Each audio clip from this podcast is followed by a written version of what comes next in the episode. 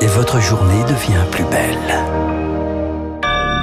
Soyez les bienvenus si vous nous rejoignez sur l'antenne de Radio Classique. Nous sommes le mardi 25 avril et il est 7h30.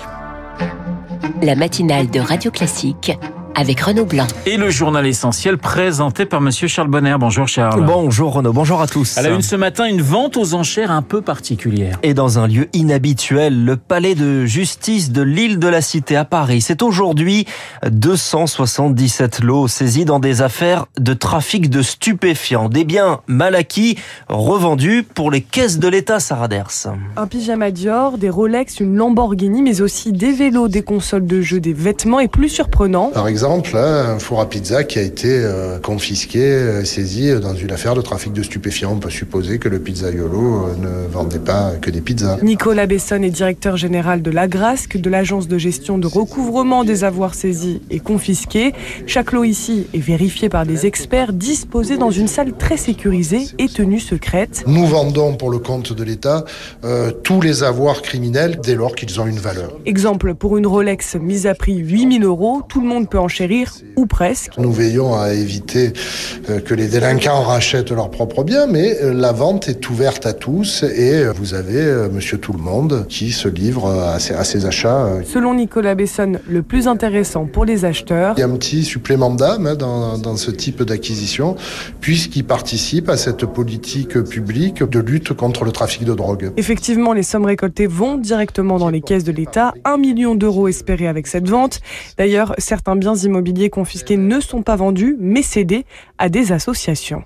À Mayotte, le tribunal suspend l'évacuation d'un bidonville prévu ce matin. Des destructions manifestement illégales hein, qui mettent en péril la sécurité. L'État va faire appel de cette décision. Évacuation dans le cadre de l'opération Wambushu qui ne va pas s'arrêter. C'est le préfet du département qui l'assure. Les Comores ont refusé hier l'accostage d'un bateau. La France souhaite reprendre les rotations rapidement. Au Soudan, un cessez-le-feu de 72 heures dans les affrontements entre deux généraux rivaux. Cessez-le-feu annoncé hier par les États-Unis, entré en vigueur aujourd'hui pour faciliter l'aide humanitaire et les évacuations. Un dernier vol français est prévu. L'ambassade est désormais fermée à Khartoum et elle continue son activité depuis Paris. Charles, les médecins connaissent enfin le nouveau règlement arbitral. C'est la convention qui régit les conditions d'exercice et de rémunération des médecins libéraux, un cadre fixé hier par l'assurance maladie. Après l'échec des négociations, le tarif de base est le principal point de crispation Rémi Pfister, ce règlement arbitral n'amène euh, quasiment rien de neuf. Un arbitrage à minima, et c'est tant mieux, me confiait un médecin. Moins il y a de choses dans ce règlement, mieux c'est pour relancer rapidement les négociations avec l'assurance maladie. Car sur la revalorisation du tarif des consultations, l'arbitre ne s'y est pas risqué, rien n'a bougé, toujours 1,50€, quand la profession demandait au moins 5 euros pour faire face à l'inflation. Une nouveauté tarifaire est cependant proposée. La première consultation d'inscription en tant que médecin traitant pour le suivi des maladies chroniques sera portée à 60 euros. De quoi inciter les généralistes à ouvrir davantage leur patientèle aux 700 000 malades chroniques sont suivis de longue durée. Une autre partie de l'arbitrage se concentrait sur la mesure phare pour regagner du temps médical. Les assistants médicaux pour aider dans les tâches administratives seront facilités et soutenus. Auparavant, seuls les professionnels réunis à plusieurs dans une maison médicale pouvaient en faire la demande. Désormais, ces assistants pourront être recrutés par tous sous forme d'un contrat aidé. Ils sont actuellement 4000, une goutte d'eau pour les 113 000 praticiens libéraux de France. Le gouvernement espère porter leur nombre à 10 000 avant la fin de l'année. Et nous y reviendrons avec le médecin généraliste Jean-Paul Hamon, mon invité juste après ce journal. La santé au menu également du déplacement d'Emmanuel Macron aujourd'hui à Vendôme dans le Loir-et-Cher, visite d'une maison de santé pluridisciplinaire universitaire. Une casserolade, un concert de casseroles devrait l'attendre. Et c'est d'ailleurs la norme hein, pour tous les déplacements de ministres ces derniers jours. Celui de l'éducation, euh, Papendia, a dû modifier d'ailleurs son programme hier à Lyon et des manifestants l'attendaient à la gare à son arrivée en soirée. Bloqué dans le train, Papendia a finalement pu être évacué. Accrochage également hier à la, à la télévision en direct à la cérémonie des Molières, les prix qui récompensent le théâtre. Un discours de responsable CGT la réponse de la ministre de la Culture, Rima Abdul Malak, debout dans la salle, micro à la main. D'habitude, le rôle du ministre, c'est de rester assis à rien dire, mais là, c'est pas possible. Le dialogue avec les syndicats, je veux juste rappeler, le 7 février, on avait une réunion, vous avez demandé à la reporter. On l'a reportée au 16 mars. Vous n'êtes pas venu, vous avez demandé à la reporter. Elle est reportée au 27 avril, c'est jeudi. Vous avez encore demandé à l'annuler. Il est encore temps de changer d'avis. Je suis là. Ma porte est ouverte. Et bonne soirée à tous. C'était hier soir sur euh, France 3 avec deux pièces sacrées, le bourgeois gentilhomme de la comédie française.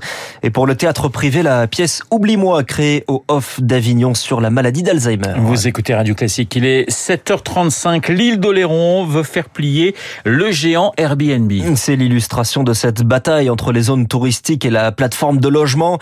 Airbnb est cité à comparaître aujourd'hui au tribunal judiciaire de La Rochelle.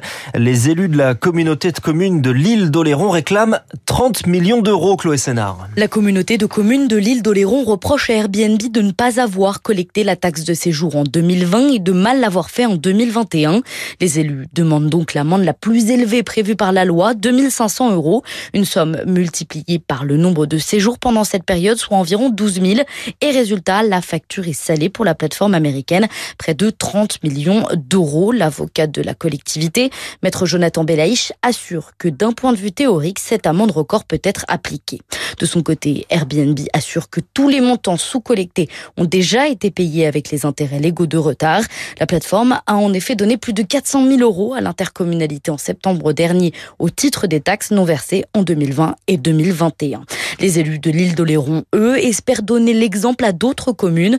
Ce n'est pas parce qu'on est face à une multinationale que les petites collectivités ne peuvent pas obtenir gain de cause, affirme leur avocat. C'est une autre zone touristique, les Pyrénées-Orientales, touchée par une sécheresse précoce. La présidente du département écrit au chef de l'État pour pointer le risque, je cite, de catastrophe humaine. Le village de Corbert est désormais privé d'eau. La nappe phréatique a atteint le seuil de prélèvement minimal. Et cette sécheresse perturbe aussi les animaux, Charles. Car en plus de la soif, les oiseaux voient leur reproduction et leur migration bouleversées par le manque d'eau. C'est ce qu'a observé euh, l'été dernier la Ligue pour la protection des oiseaux, la LPO. En Charente-Maritime et en Vendée, Cédric Marteau est le directeur du pôle protection nature et il s'inquiète pour l'été à venir. On a certaines espèces qui vont euh, construire sur des plans d'eau euh, des petits îlots pour euh, nicher. Comme tout le marais était complètement asséché, ces oiseaux n'avaient plus de site pour se reproduire et ça c'est à l'échelle de l'ensemble des marais en, France. Les oiseaux d'eau ont des difficultés à s'alimenter pendant leur migration. Ils vont être dans des mauvaises conditions physiques pour poursuivre leur route et donc potentiellement ne pas réussir à traverser notamment la Méditerranée pour rejoindre leur quartier d'hiver en, Afrique. Une propos recueilli par Héloïse Weiss. Il avait été surnommé le forcené de Dordogne. Thierry Dupin, ancien militaire, comparé aujourd'hui à Périgueux. Il y a deux ans, il avait violenté sa compagne. S'en était suivi 36 heures de cavale dans la forêt avant son arrestation par le GIGN. Et puis on finit par une annonce sans surprise. L'annonce attendue dans la journée de la candidature de Joe Biden à la prochaine présidentielle en 2024.